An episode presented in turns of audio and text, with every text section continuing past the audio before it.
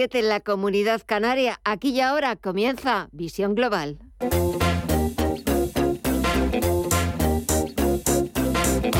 Esto es Visión Global con Gema González. Hasta las 10 de la noche, dos horas de programa por delante, dos horas que estaremos con ustedes para ofrecerles, o al menos esa siempre es nuestra intención, los mejores análisis de lo que está pasando este lunes 21 de marzo. Enseguida vamos a buscar las primeras explicaciones con José Ignacio Gutiérrez Lasso, presidente de Meji Valores, en una semana que comienza con muchas dudas en las principales bolsas europeas pendientes del recrudecimiento de la ofensiva militar rusa en Ucrania, pero también se ha despertado otro foco de atención por parte de los inversores y es lo que pueda suceder en China con un gigante inmobiliario como Evergrande. Vuelven los problemas del gigante inmobiliario y mientras en Wall Street se imponen las ventas, los números rojos, tras la semana más alcista del mercado norteamericano desde 2020, la semana pasada. Pero también hoy muy pendientes de unas declaraciones de una comparecencia eh, en, un, en una convención de estudios económicos del presidente de la Reserva Federal de Jerome Powell.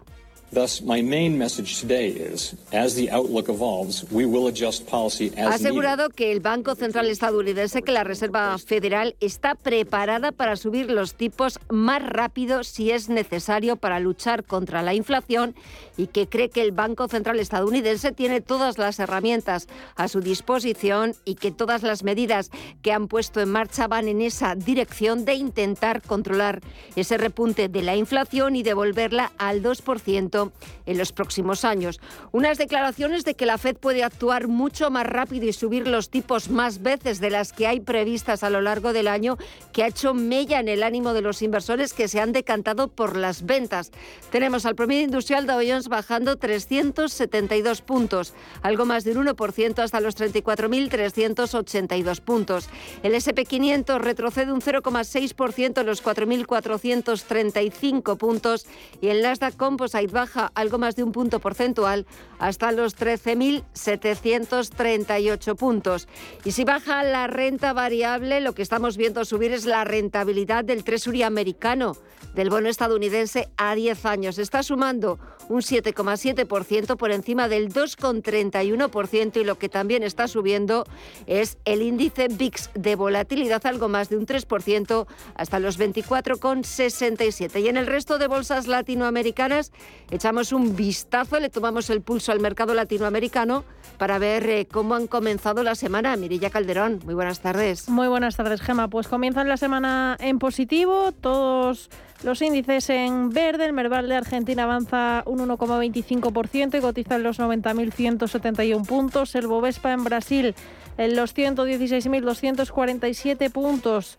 Repunta un 0,81%. El IPSA chileno suma casi un 3 hasta los 4.996 puntos y el IPC mexicano avanza más de un 2% hasta los 55.467 puntos. Si miramos al mercado de visas y materias primas, Vemos un mercado también muy dispar. Estefanía Muniz, muy buenas tardes. Muy buenas tardes, Mireya. Pues así es, la volatilidad se presenta en el mercado de las divisas, bajando el euro un 0,29%, debilitándose frente al dólar. Ahora mismo lo vemos en los 1,10 dólares y la libra, por su parte, también está retrocediendo un 0,13% en los 1,31 dólares. En el mercado de las materias primas, el petróleo vuelve a ejercer una remontada. Vemos al barril de Bren repuntar un 7,65% en los 116,19 dólares y el West Texas de referencia en Estados Unidos hace lo mismo, avanzar un 7,25% en los 110,58 dólares, mientras el petróleo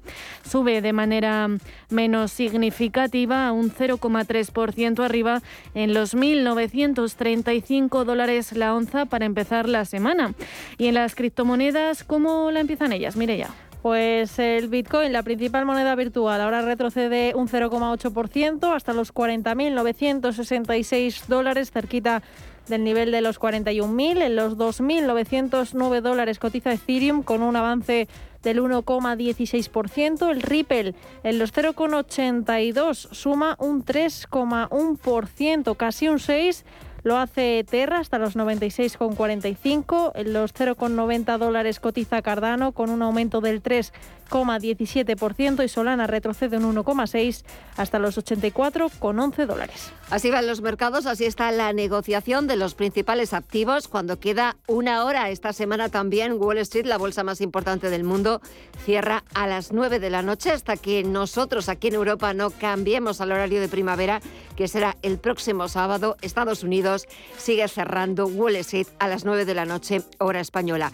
Estaremos muy pendientes de ver qué es lo que pasa en estos próximos 55 minutos, pero antes hay que actualizar toda la información. Titulares de las 8.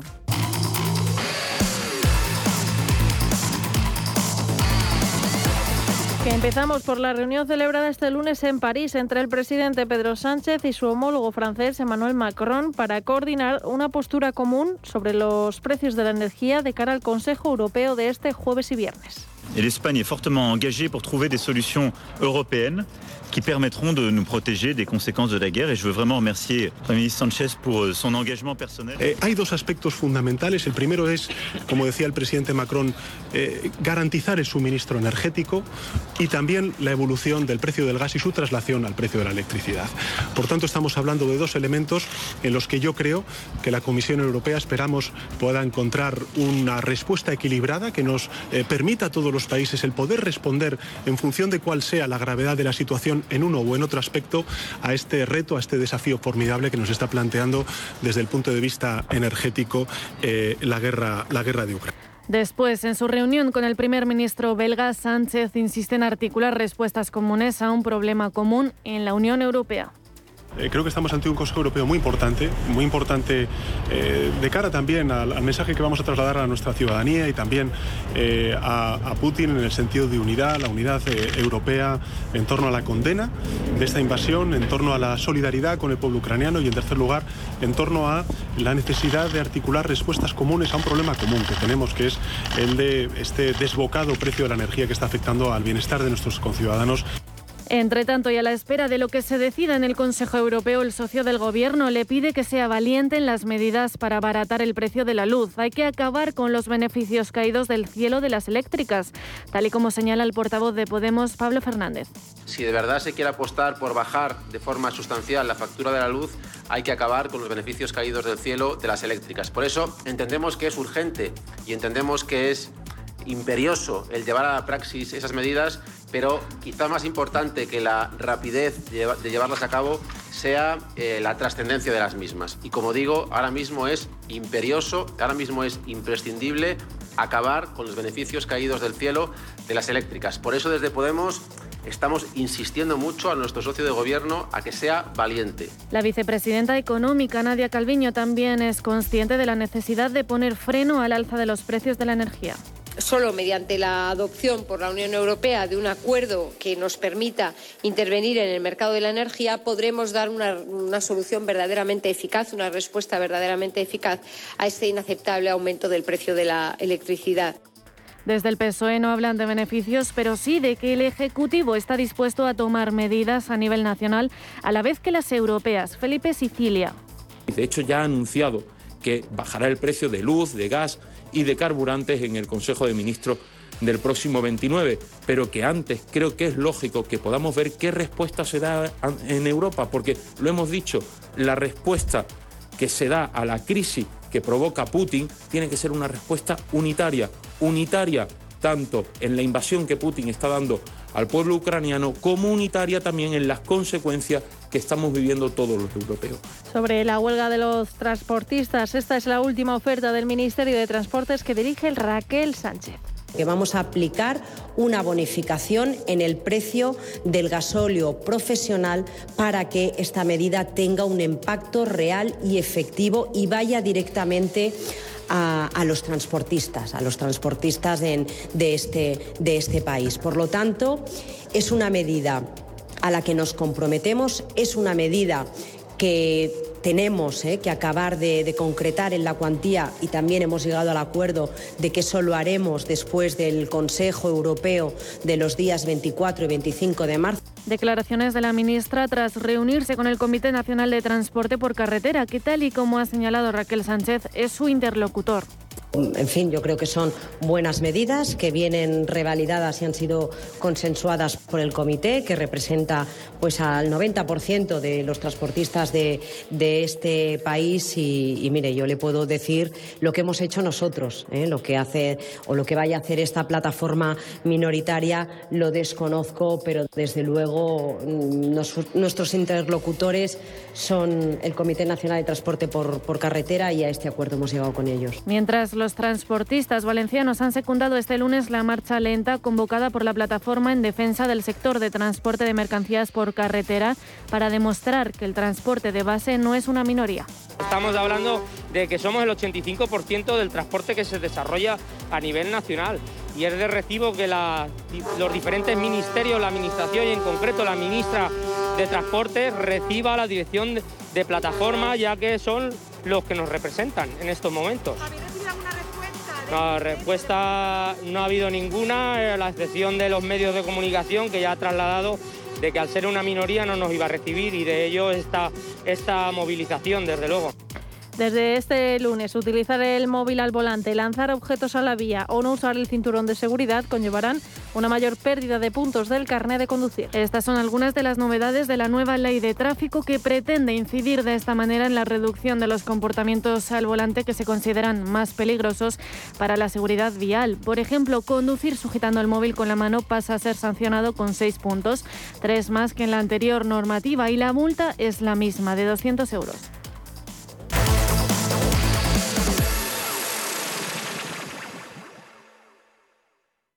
¿Buscas oportunidades de inversión en Estados Unidos? Futuros y opciones sobre el SP500, Dow Jones, Nasdaq 100. Contratos tan populares como los microfuturos oro y plata. Entra en ebroker.es y descubre la nueva zona CME Group. eBroker, el broker español especialista en derivados. Producto financiero que no es sencillo y puede ser difícil de comprender. Ahora practicar tu deporte favorito y equiparte tiene su recompensa en el corte inglés. 20% de regalo en todas las compras en textil, calzado y complementos. Si lo tuyo es el running, el trail, el fitness, el paddle, el golf, la natación o el yoga, del 17 al 27 de marzo saldrás ganando. Podrás canjear tu bonificación hasta el 3 de abril en compras superiores a 50 euros. Tu deporte en el corte inglés. El análisis del día con visión global.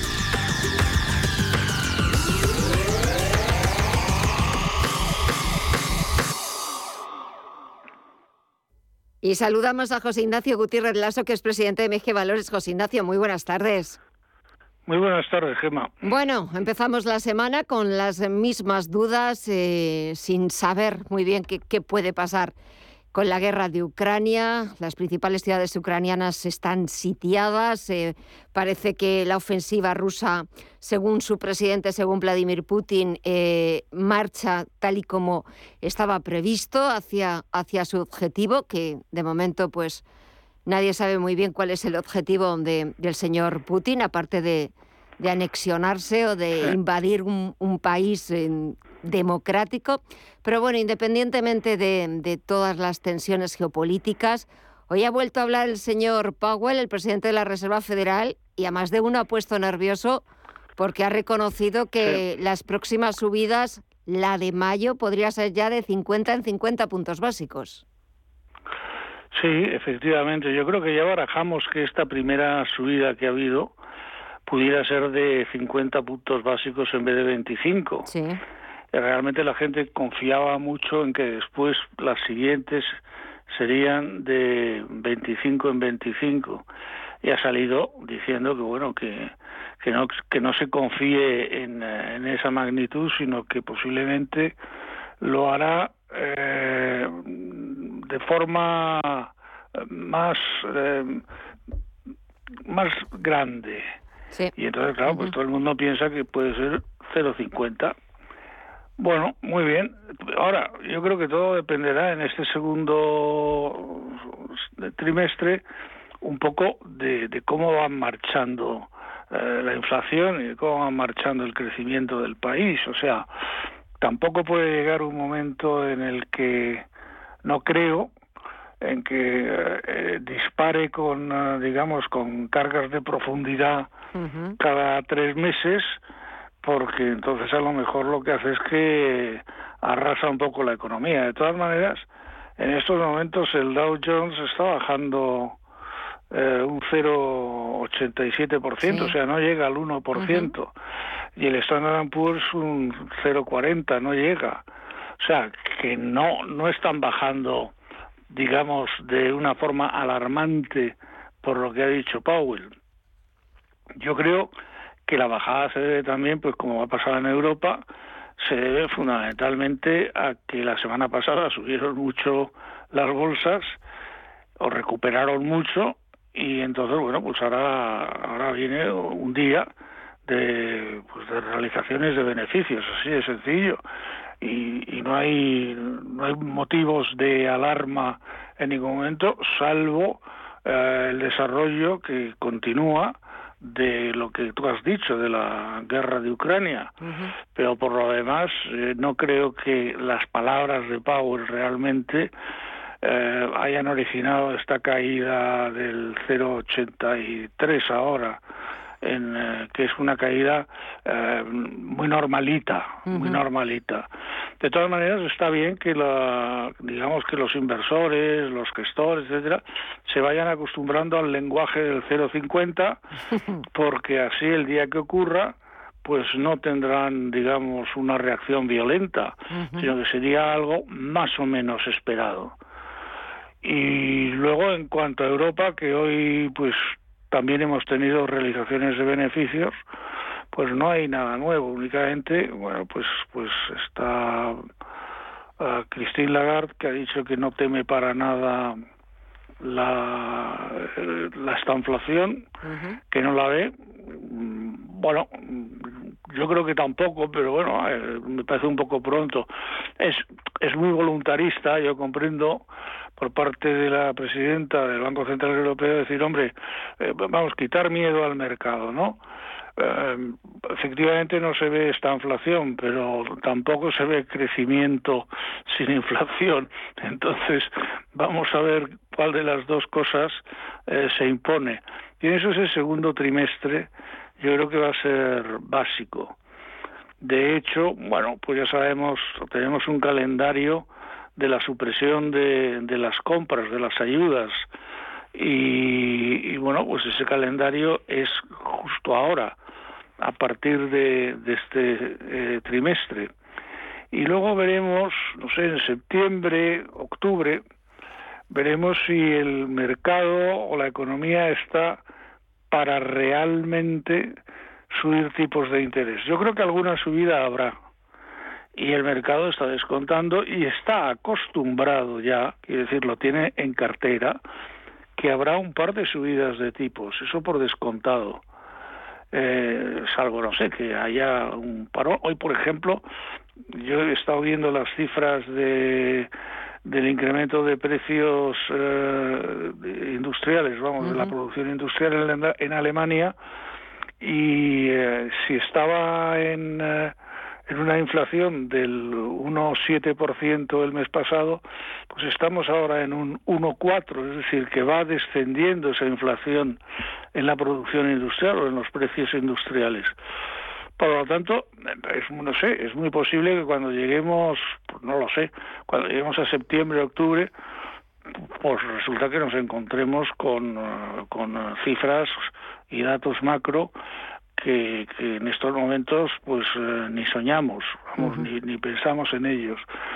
Pero no le doy más no le doy más importancia a las caídas de hoy. Yo creo que el mercado seguirá ocupándose fundamentalmente de la guerra eh, de Ucrania y que seguirá ocupándose también de las de los datos que nos vengan llegando sobre inflación eh, y precios del petróleo, por ejemplo. Bueno, pues hoy hemos tenido una mala noticia, ¿no? Desde los 130 dólares barril habíamos bajado a los 100 o incluso por debajo de los 100 y hoy ya estábamos otra vez en 115. Mm, eh, bueno, eh, el, West Texas ha subido también un 7 y pico por ciento hoy.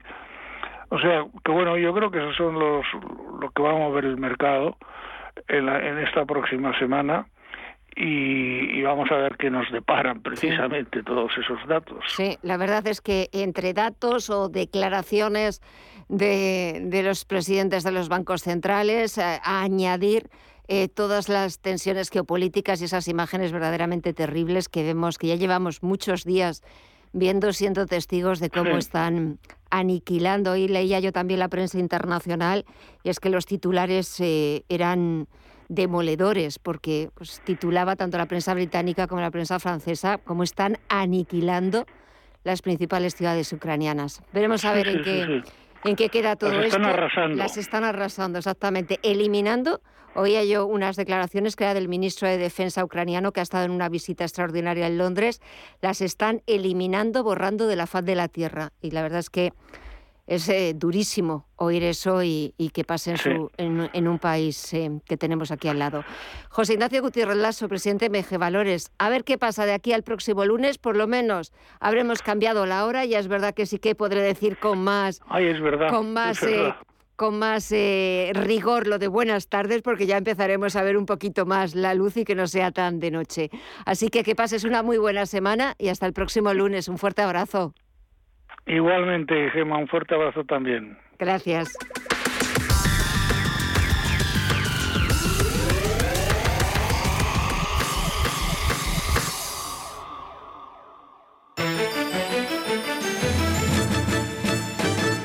Pues ya conocemos eh, la valoración que ha hecho la plataforma del transporte, ese sector minoritario que es el que está convocando los eh, paros indefinidos en las carreteras, en las principales carreteras españolas. Ya sabemos la valoración que hacen de ese acuerdo al que han llegado esta misma tarde el Ministerio de Transportes que dirige Raquel Sánchez y el Comité Nacional de Transporte de Mercancía por Carretera. Pues bien, la plataforma del transporte, que es la convocante de esa protesta de los camioneros que cumplen este lunes ocho días, rechaza el acuerdo con las asociaciones mayoritarias. El Comité Nacional, que es con quien se ha reunido la ministra de Transporte, Raquel Sánchez, es eh, la principal patronal del sector, aglutina en torno a un 85-90% de los transportistas y la plataforma del transporte es eh, minoritaria, apenas un 10, un 15%, pero han rechazado el acuerdo alcanzado por el Ministerio con las asociaciones mayoritarias, por lo que van a seguir con la huelga indefinida pese a ese plan de ayuda del Gobierno de una bonificación del gasóleo profesional valorado en 500 millones de euros.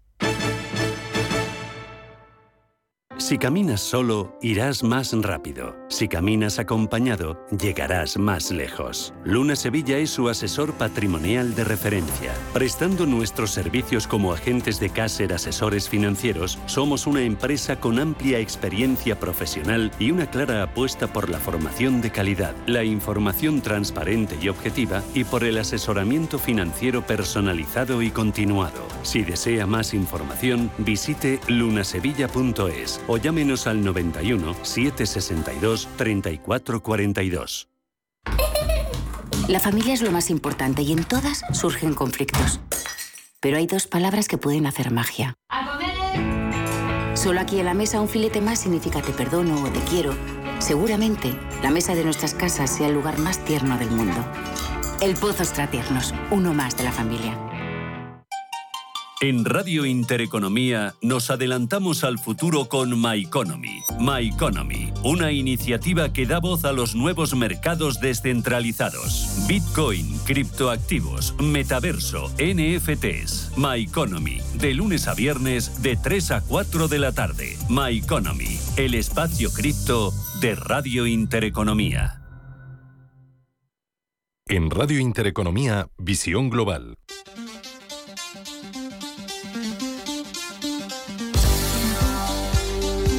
Los países europeos están con sus proyectos para hacer frente a la complicada situación económica que ha empeorado la invasión rusa en Ucrania. La inflación es el problema que más les preocupa, a lo que se le suma la fuerte subida de los precios de la energía y de los carburantes.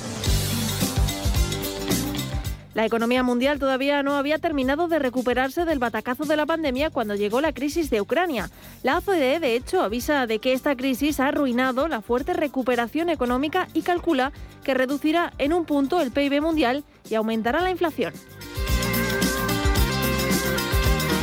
Debido a ello, los distintos gobiernos se han visto obligados a asumir costosos paquetes de medidas para intentar evitar una pérdida mayor de la capacidad de consumo de los hogares y un parón en la producción industrial.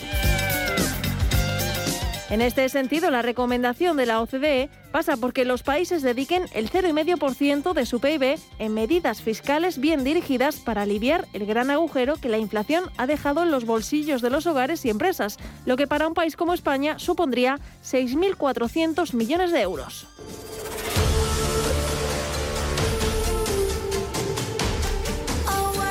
Sobre la mesa está el control de precios, algo que no gusta a ningún economista, porque su control funciona en el corto plazo, pero provoca grandes problemas en el medio y largo, tal y como sucedió después de la Guerra Civil Española y la Segunda Guerra Mundial.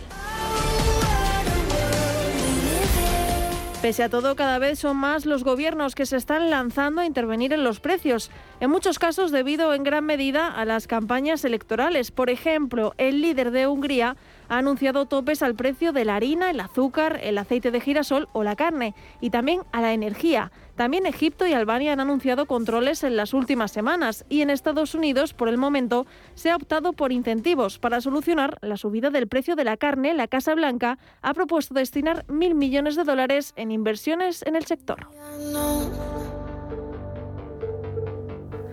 En Europa, por su parte, la idea de intervenir precios solo se plantea en un mercado, el eléctrico. Y aquí en España, el presidente Pedro Sánchez y las ministras Teresa Rivera y Nadia Calviño apuestan por fijar los precios de la energía cuanto antes, pero necesitan que la Unión Europea mueva ficha. Ahora bien, ¿es una buena idea fijar precios? Antonio Pedraza, presidente de la Comisión Financiera del Consejo General de Economistas. El déficit público se ha domeñado. En noviembre el déficit público llegó a estar solamente en un 4,5% y se esperaba para final de año entre el 10,5 y el 11 y los datos que adelantó Calviño es que se podía cerrar el año, el 2021, con un déficit del 8,4%, que era un éxito. ¿Qué significa esto? Que la recaudación ha aumentado poderosamente al subir el precio de los productos y al estar grabado ese aumento de precio por unos impuestos indirectos que son fijos, que hay un fondo, hay una recaudación mayor de la que se esperaba y precisamente por el tema de la imposición que graba eh, todos estos materiales, todos estos materiales, especialmente los combustibles. Claro que se puede intervenir. Aunque no todos opinas así, de hecho la mayoría no está por la labor de hacerlo, sobre todo porque sería un ambiente irreal. Eduardo Irastorza, profesor de OBS Business School, y José María Oqueán, economista y profesor de la Universidad Pablo de Olavide. Intervenir los precios siempre es una medida peligrosa. Escaparnos a las leyes de la oferta y la demanda y olvidar el punto de equilibrio entre ambas eh, nos lleva a graves problemas. Distorsiona la realidad, genera vicios que con el tiempo es muy difícil de superar. Sé que está muy de moda el keynesianismo, el vivir en el déficit instalarnos en el déficit, pero yo sigo pensando que la mejor manera de salir de la crisis es no gastar más de lo que tienes. En general los precios transmiten información y cuando las cosas se encarecen es porque hay pocos bienes o porque han subido los costes, ¿no? Y es normal que los precios pues vayan subiendo en esas circunstancias. Pero esto, claro, siempre que los mercados estén en, en competencia perfecta, que haya competencia, que haya muchos oferentes, que haya muchos demandantes.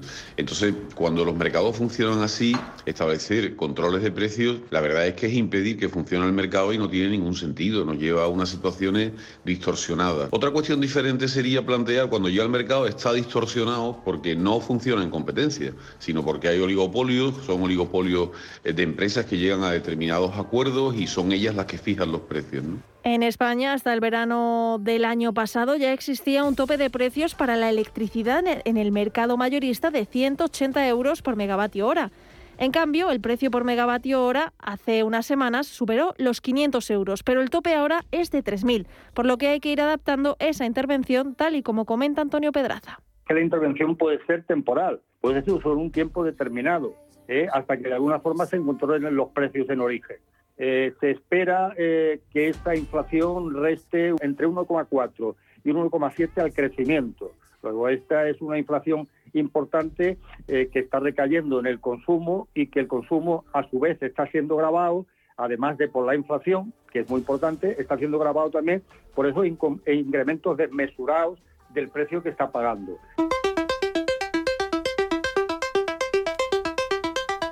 Lo cierto es que hay otras alternativas sobre la mesa. Incluso la propia OCDE se ha mojado decantándose por, en lugar de fijar los precios, actuar por la vía fiscal. El secretario general del organismo, Matías Corman, defendió subidas de impuestos a las eléctricas para compensar la escalada de precio de la luz, algo por lo que también aboga José María Oqueán.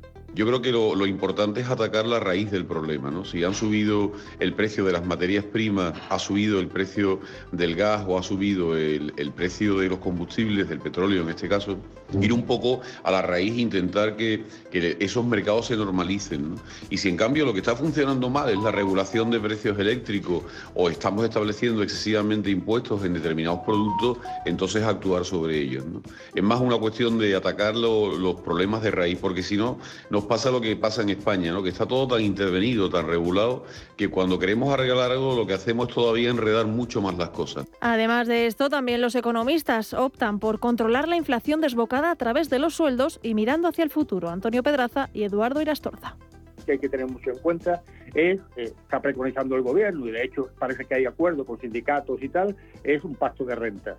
Hoy el peligro mayor que tenemos a la inflación y el tal sentido para el consumo, que significa tanto en el crecimiento del PIB, que representa tanto en el caso de España, es que esa eh, inflación eh, se desboque. Y para eso lo más importante es que se controlen los salarios, aunque sea un sacrificio que tenga que hacer la, clase trabajadora. Pero la, espiral salarios-precios es la más peligrosa que hay, es la que da lugar a inflación de segunda generación. Y esa inflación es eh, muy difícil de domeñar después.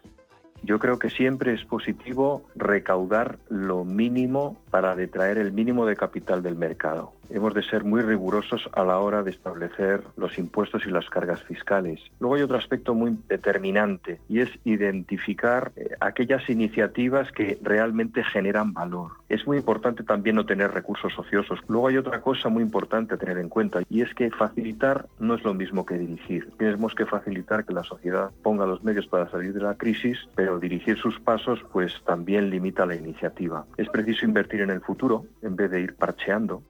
Sobre la mesa hay diferentes alternativas que implican no fijar los precios, algo que suscita mucho desacuerdo entre los economistas.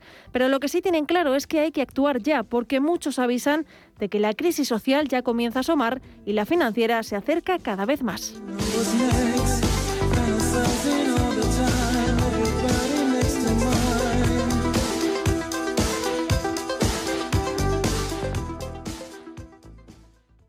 Hoy en día, encontrar la herramienta que pueda resistir el paso del tiempo es fundamental en la renta fija. Es por eso que MFS Investment Management adopta un enfoque Active 360. Visite mfs.com barra Active 360.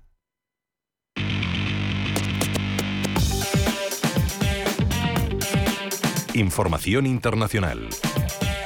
CaixaBank patrocina este espacio. Y ahora es momento de echar un vistazo a la prensa internacional que continúa actualizando las noticias que llegan desde Ucrania. En el Reino Unido, The Times titula que las principales ciudades ucranianas están siendo borradas de la faz de la tierra. Declaraciones del ministro de Defensa de Ucrania durante una visita extraordinaria a Londres. Russia is now committing a real act of genocide Agradece la ayuda prestada por las autoridades británicas y advierte de que Rusia está cometiendo un verdadero acto de genocidio contra la ciudad sitiada de Mariupol. The Guardian lleva que cientos de miles de ucranianos ya están listos para ingresar en el Reino Unido y Financial Times abre su edición digital con lo que ha dicho el presidente de la Fed, Jerome Powell. De que el Banco Central estadounidense debería subir tipos más rápidamente. En la prensa francesa, Le Monde analiza la estratagema utilizada por los oligarcas rusos sancionados para poner distancias entre ellos y los activos que poseen, artificios que complican el seguimiento de los activos por parte de las autoridades financieras internacionales. Le Figaro lleva que para los refugiados que tuvieron que huir del Donbass en 2014, la pesadilla se repite ahora. Y Les Eco, por su parte, vuelve a las elecciones presidenciales y cuenta que la preocupación por el resultado está creciendo dentro del partido de Valérie Pécresse, los republicanos. En Alemania, el Frankfurter Allgemeine abre con imágenes del asedio a la ciudad de Mariupol. Y al otro lado del Atlántico, los principales diarios estadounidenses también abren sus portadas con la decisión de Ucrania que se niega a entregar Mariupol. Y si nos vamos a la prensa latinoamericana, el Clarín argentino sigue a vueltas con la guerra declarada del gobierno de Alberto Fernández a la inflación. En México, el Universal titula Misión cumplida sobre la entrega del Aeropuerto Internacional de la Ciudad de México. Es lo que ha dicho el presidente López Obrador, que hace muchos años no se realizaba un aeropuerto de esta magnitud en el país. Y terminamos el repaso con el brasileño Globo, donde el presidente Bolsonaro adelanta quién puede ser su candidato a vicepresidente en las próximas elecciones.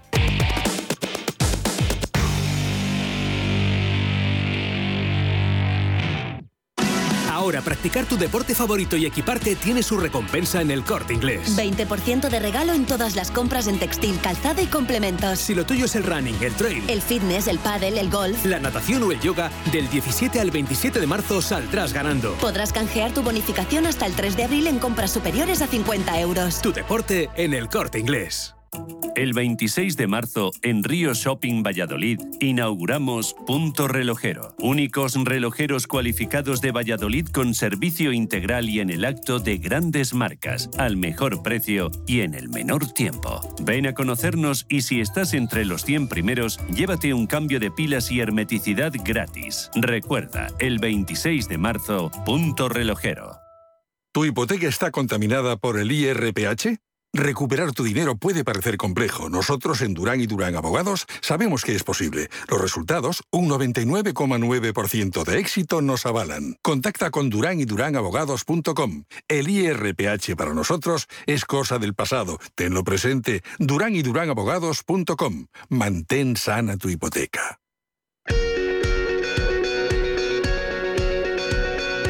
Esto es Visión Global con Gema González. Mañana, 22 de marzo, es el Día Mundial del Agua. Es cierto que la guerra de Ucrania copa toda la actualidad informativa, pero aquí en Visión Global queremos dedicarles unos minutos a concienciarnos del consumo excesivo de agua en la industria textil, uno de los sectores que más consume. Del agua van a tratar las dos entrevistas que vamos a mantener esta tarde. ¿Sabrían calcular cuántos litros de agua llevamos puestos si vestimos una camiseta de algodón y unos vaqueros? Para fabricar una sola camiseta de algodón hacen falta 2.700 litros de agua. Aproximadamente es la cantidad de agua que bebe una persona en tres años. Empezamos saludando a Luis Ribó, es cofundador de Circolar. Luis, muy buenas tardes. Buenas tardes, Gemma, ¿qué tal? ¿Cómo estás? Bien, hace falta concienciar sobre, sobre el uso del agua y sobre todo desde un punto de vista que quizás a veces no le hemos prestado la debida atención que es eh, la industria textil, uno de los sectores que más agua consumen y que a veces cuando llevamos la ropa que llevamos no somos conscientes o no nos damos cuenta de que todo para, para realizar esas prendas eh, se necesita agua. Y, yo creo que bien, Claro que viene muy bien, muy a propósito, concienciarnos de una vez por todas, con motivo de ese Día Mundial del Agua que se celebra mañana, de, eh, primero, si te parece explicar cómo se usa el agua en la industria textil y si es posible optimizar un recurso natural que también puede agotarse. Claro, como tú bien dices, eh, la industria textil es la segunda industria en mayor consumo de, agua, un bien muy, muy escaso. Entonces, eh, un simple vestirse con unos vaqueros y una camiseta, estamos llevando encima más de 10.000 litros de agua. O sea, que, que, no está nada mal, una cifra muy considerable. Entonces, dentro del proceso de producción de unos, unos vaqueros o una camiseta, como decimos, podemos distinguir tres grandes fases, ¿no? La primera es la de la obtención de la materia, la materia prima, que es donde se produce la mayor eh, huella hídrica de la industria textil. Estoy hablando de la obtención de, algodón o de poliéster. Luego tenemos la fase de elaboración del tejido y del tintado, donde ahí también se, se, desgasta mucha agua, pero también se produce un, gran efecto contaminante de aguas. Y por último, el, uso y el consumo que nosotros hacemos de las prendas y cómo los lavamos y también esta compra masiva de prendas que tenemos eh, últimamente instalada en, nuestra sociedad.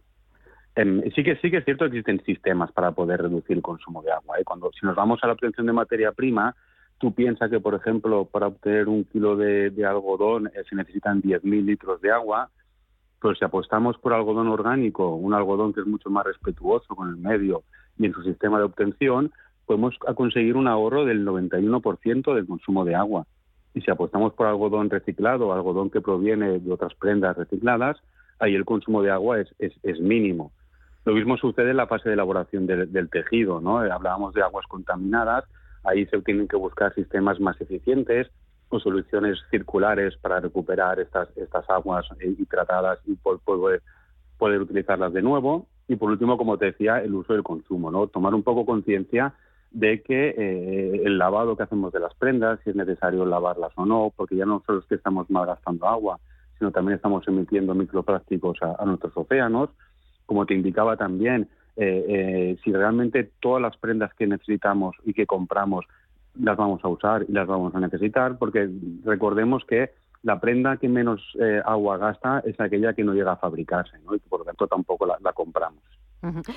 Porque, ¿cómo o qué políticas deberían ponerse o deberían aplicarse para mejorar esa eficiencia en el uso del agua y también cómo podría mejorarse la gestión del residuo textil?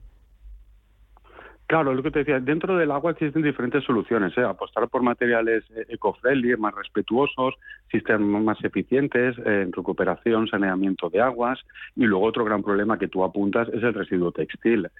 piensa, imagínate solo que en, España el año pasado se habla que había una, un millón, una tonelada, un millón de toneladas de residuo textil en España, solo que esto es el equivalente a una fila de camiones que va desde el centro de Barcelona al centro de Madrid. De Madrid. Sería la caravana del, residuo.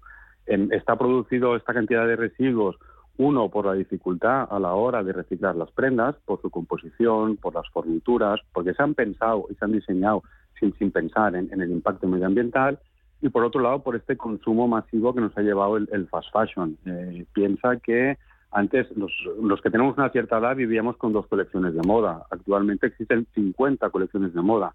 Quiere decir que la rotación de stocks en las tiendas eh, mm, rota cada, cada tres semanas. O sea que estamos todos comprando compulsivamente, comprando a un precio muy barato, comprando sin saber y sin ser conscientes de todo lo que hay detrás y comprando una prenda que a la que yo no utilice o de esta mala calidad eh, que la tiro porque no me importa porque puedo comprar otra fácil, fácilmente, ¿no?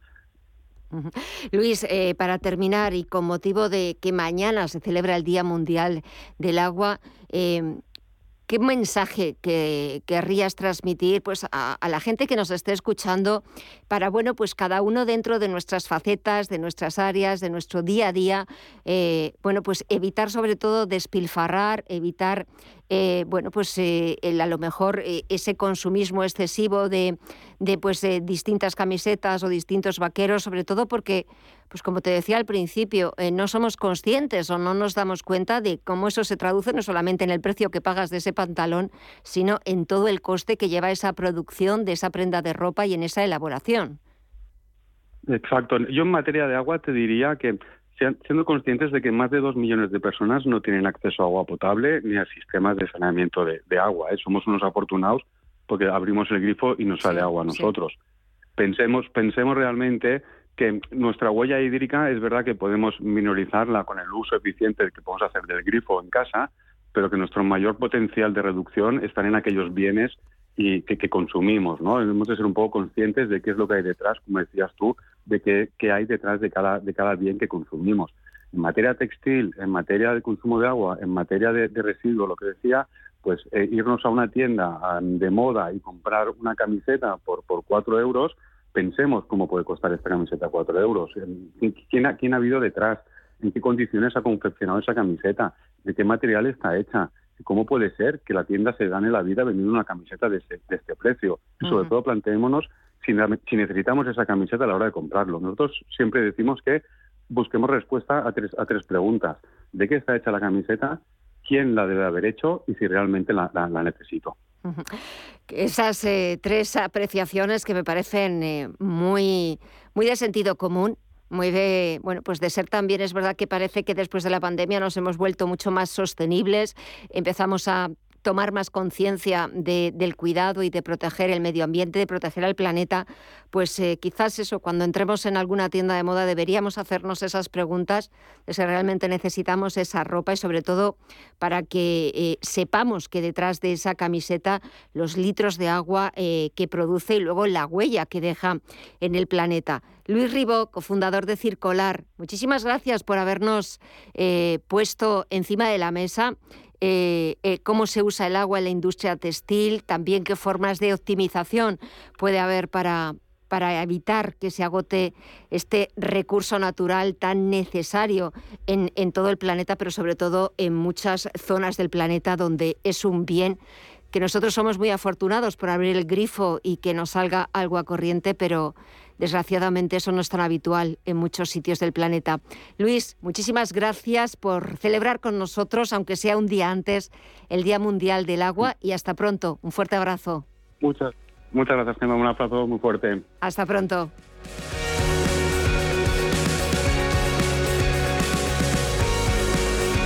Visión Global, un programa para ganar. Y seguimos celebrando, aunque sea 24 horas antes, ese Día Mundial del Agua, que deberían ser también los 364 días restantes, y seguimos intentando concienciar de la importancia de promover un uso eficiente del agua y de protegerlo de los efectos del cambio climático. Este año el lema de Naciones Unidas es aguas subterráneas, hacer visible lo invisible porque hablábamos con Luis Ribó del excesivo consumo de la industria textil del agua, pero ahora vamos a hablar con nuestro siguiente invitado de otro problema, también igual de grave o quizás un poquito más, que es el de la escasez de agua que afecta a casi millones de personas en todo el mundo. En África, por ejemplo, esta escasez de agua podría resolverse con el 0,1%, el 0 1% del gasto militar anual mundial.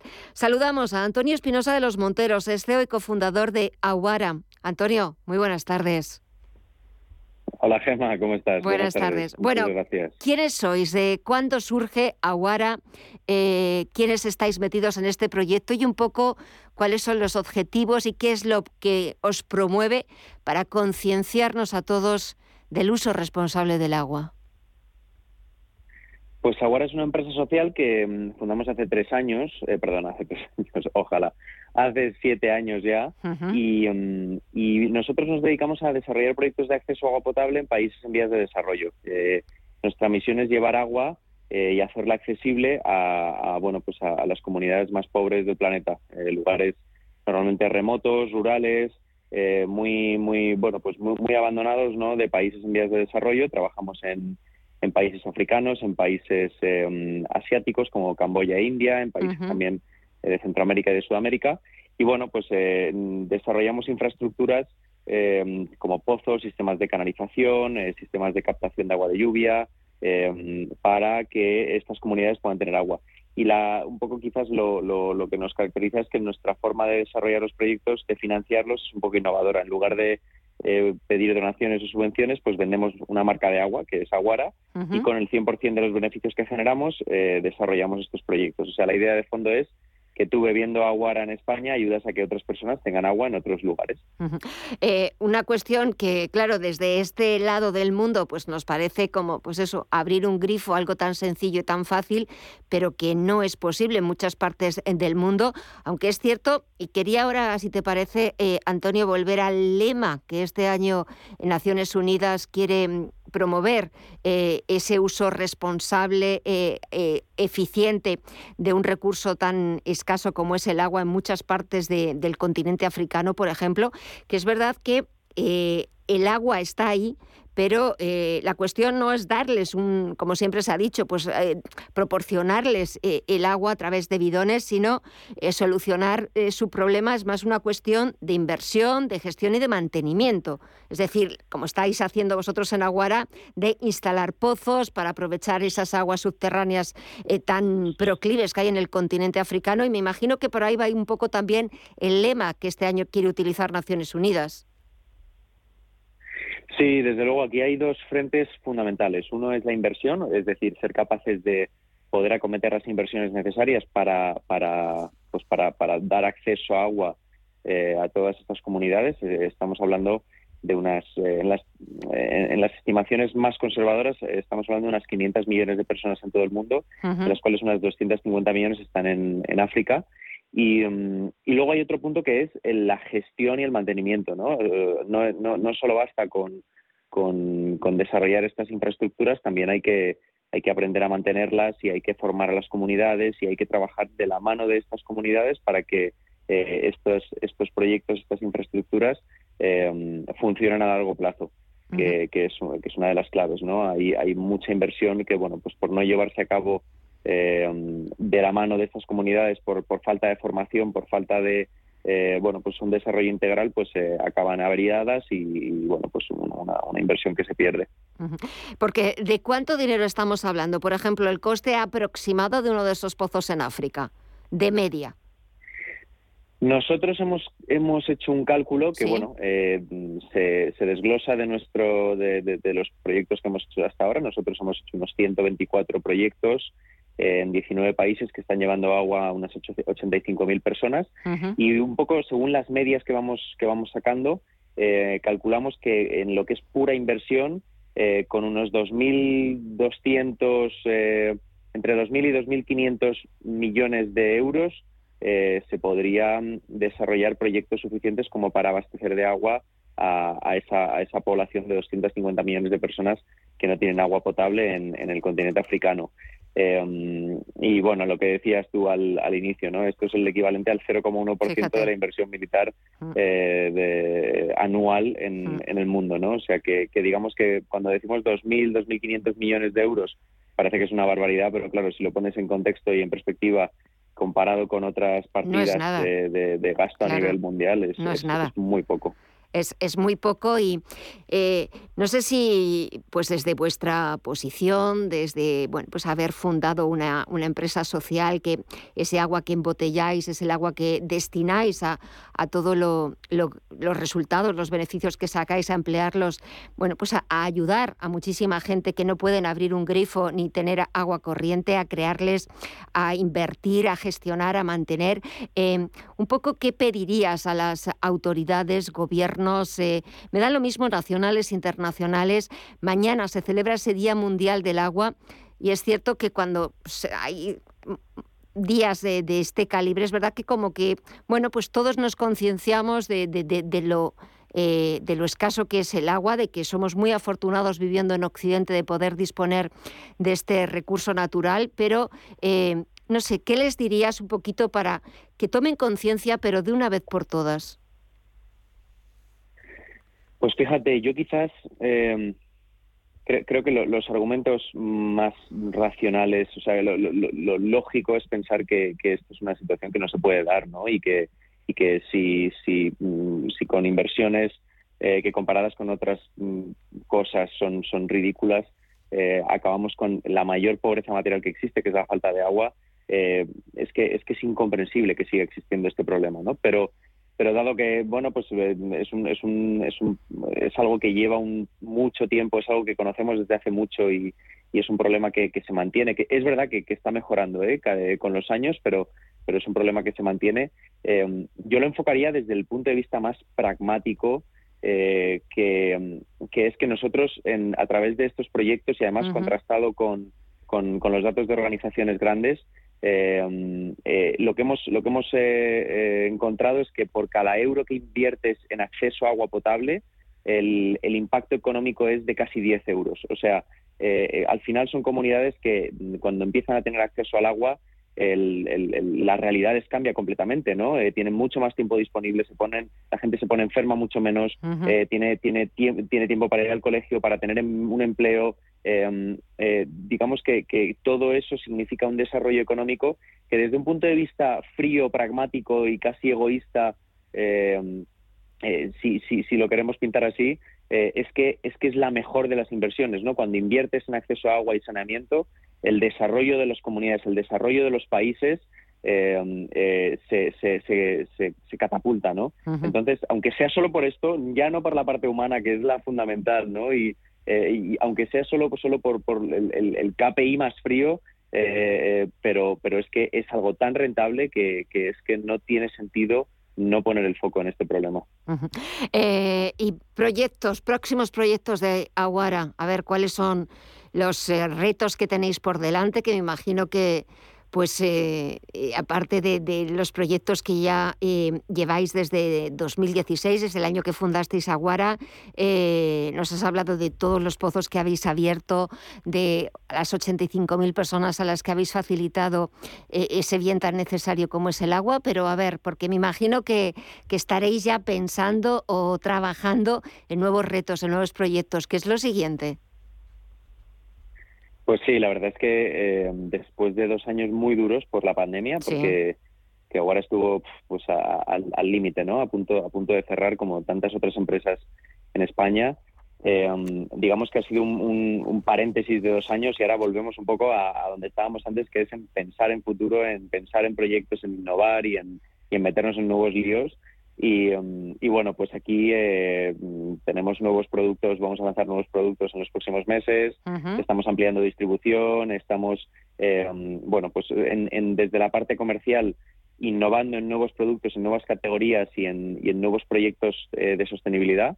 de hecho, nosotros fuimos la primera marca en Europa en fabricar botellas de plástico 100% reciclado. Y, um, y, bueno, pues tenemos, tenemos algún proyecto más en, en la línea de la sostenibilidad eh, que, que, aparecerán en los próximos meses. Y todo esto con el objetivo que tenemos para, para los próximos eh, cinco años de llevar agua potable a 200.000 personas, eh, que es el objetivo en, impacto social que nos hemos, que nos hemos planteado. Pues un objetivo ambicioso, pero, pero realizable y en el que me imagino que todo el equipo, ¿quiénes están detrás de Aguar? Aparte de que tú eres el CEO y el cofundador, ¿quiénes estáis detrás?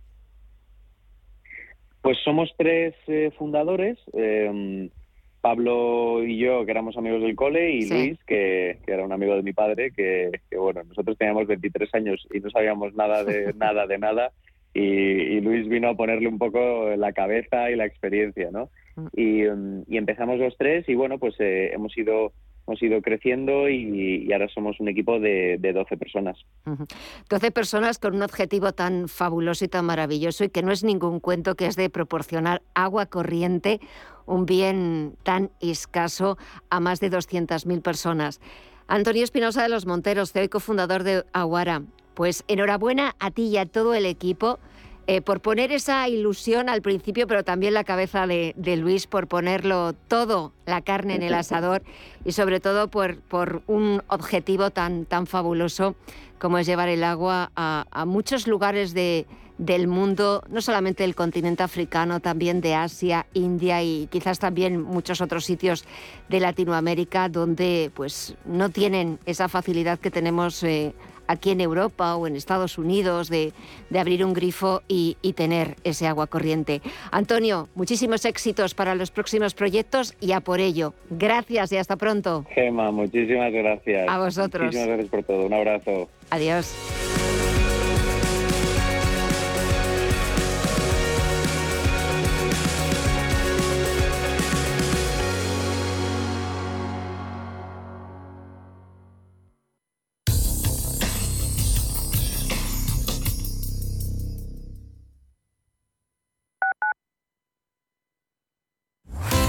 Radio Intereconomía. Eres lo que escuchas.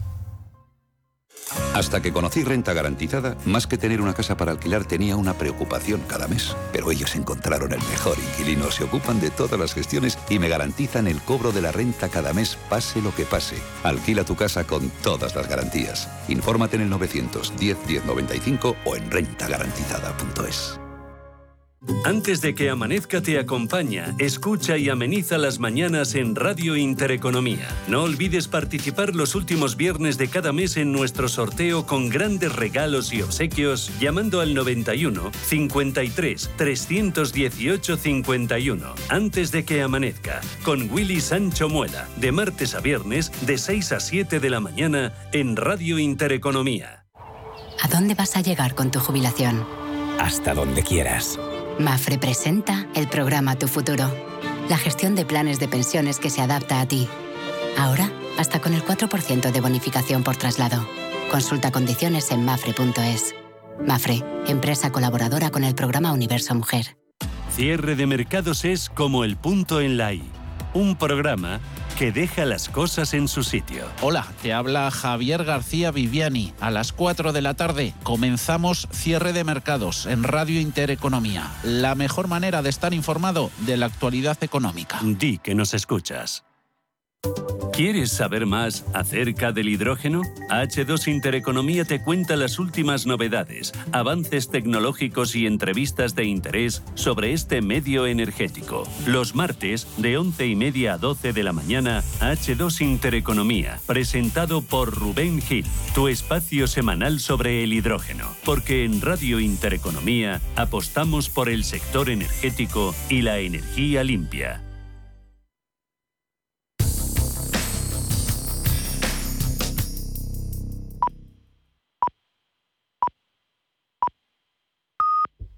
Son las 9 de la noche,